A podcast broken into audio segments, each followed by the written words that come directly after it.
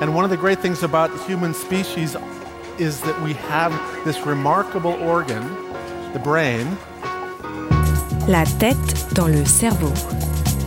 Biologie, cervelle, synapses, neurosciences, physique. The human brain really is the most unique gift of our species. Avec Christophe Rodeau. Il est probable que vous connaissiez quelqu'un dans votre entourage ayant un chat ou que vous-même en possédiez un. Ce bel animal, à la fois domestique et sauvage, inspire contemplation et tendresse.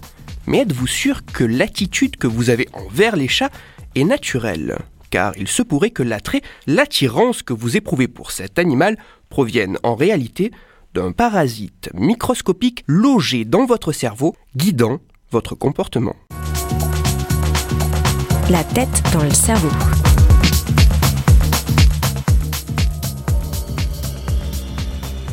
Ambiance creepy. Le chat est un prédateur naturel du rat. En conséquence, le rongeur adopte un comportement naturel de fuite au moindre signe du félidé. Mais en 2007, des chercheurs américains de l'université de Stanford ont fait une découverte surprenante. Dans certains cas, le rat se met à adopter une attitude singulière. Habituellement, les odeurs des chats, notamment de leurs urines, induisent chez le rongeur des comportements défensifs rapides, innés et stéréotypés dès le premier contact. Il fuit. Pourtant, certains rats éprouvent une irrépressible et fatale attirance vers ce type d'odeur. Ce comportement étrange est observé lorsque le rat est infecté par un parasite microscopique du nom de Taxoplasma gondii.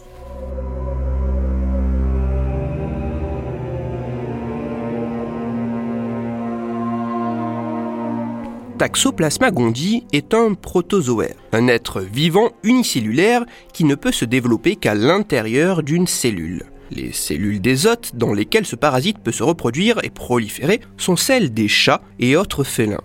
Mais pour atteindre ces hôtes définitifs, la tâche est parfois ardue. Le parasite a alors recours à un stratagème assez sournois. Dans la nature, les œufs de taxoplasma se trouvent dans les excréments de chats déjà infectés par le parasite. À ce stade, les œufs sont inactifs, incapables d'éclore et de se développer. Mais si ces excréments viennent entrer en contact ou à être ingérés par des rats, les œufs vont alors éclore dans l'animal ainsi contaminé. Cet hôte de fortune n'étant pas la cible finale du parasite, car dans le rat, le parasite ne trouve pas l'environnement nécessaire à sa reproduction, le rat ne va être qu'un hôte intermédiaire. Pour continuer son cycle de vie, le parasite va avoir à tout prix besoin d'atteindre un chat. Pour ce faire, Taxoplasma va alors gagner le système nerveux du rat jusqu'à son cerveau, puis se concentrer dans une structure cérébrale, l'amygdale, une région du cerveau jouant notamment un rôle important dans les réponses comportementales associées à la peur. Ainsi présent dans le cerveau du rat, par des mécanismes encore méconnus, le parasite va modifier le comportement de l'animal. D'un comportement de peur et de fuite au contact d'urine de chat, le rat se mettra à être irrépressiblement et fatalement attiré vers ce type d'odeur. Le parasite, modifiant le comportement du rat, le précipitera vers son prédateur. Une fois le rat dévoré, le parasite pourra alors gagner les cellules du chat pour s'y épanouir et se reproduire. De cette reproduction, des œufs seront formés. Des œufs qui se retrouveront disséminés dans la nature grâce aux excréments de ce chat.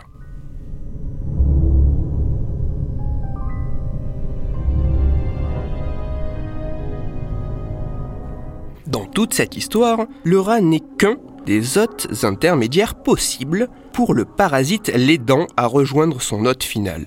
En 2016, d'autres chercheurs ont montré que ce même type de modification de comportement pouvait se manifester chez des chimpanzés infectés lorsqu'ils étaient en présence d'urine de léopard, ce félin prédateur naturel pour ce type de singe. Le parasite serait donc capable de modifier le comportement adopté par certains mammifères lorsqu'ils sont en contact avec des félins. Mais qu'en est-il de l'homme et de son rapport si particulier avec les chats? En 2011, une autre étude scientifique a montré que face à de l'urine de chat, les participants infectés par le parasite trouvaient cette odeur agréable, contrairement aux individus non infectés. Alors même que les chats ne constituent pas un prédateur pour notre espèce, la présence de Taxoplasma gondii dans nos cerveaux pourrait tout de même modifier notre comportement envers cet animal. Après avoir écouté cette chronique, je suis persuadé que vous ne regarderez plus jamais les chats de la même façon, d'autant plus que certaines études estiment qu'un quart de la population humaine pourrait être porteuse de ce parasite. Toutes les références de ma chronique se trouveront sur mon site, Cerveau en argot, mais avant de passer à un conseil lecture, deux remarques importantes. Premièrement, dans ma chronique, j'ai décrit le parasite comme ayant un but et adoptant une stratégie. Certes, c'est ainsi que la prolifération de Taxoplasma gondii s'effectue, mais n'y voyez pas là l'action consciente et réfléchie du parasite.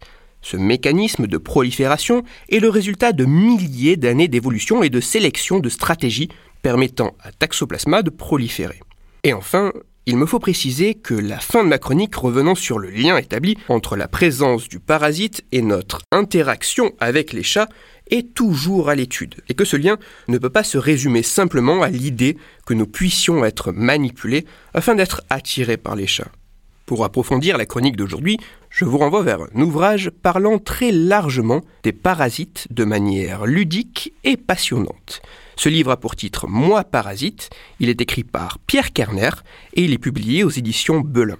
Pour discuter science et cerveau, vous pouvez me retrouver sur Twitter, Christophe-Rodo, RODO, sur la page Facebook de La tête dans le cerveau et sur mon blog Cerveau en argot. Je vous rappelle que si vous, auditeur, vous avez des questions ou des sujets dont vous voudriez que je parle, n'hésitez pas à me le faire savoir directement sur mon compte Twitter, sur la page Facebook ou par mail à l'adresse la tête dans le cerveau gmail.com et j'essaierai d'y répondre dans une future chronique. Christophe Rodeau. La tête dans le cerveau.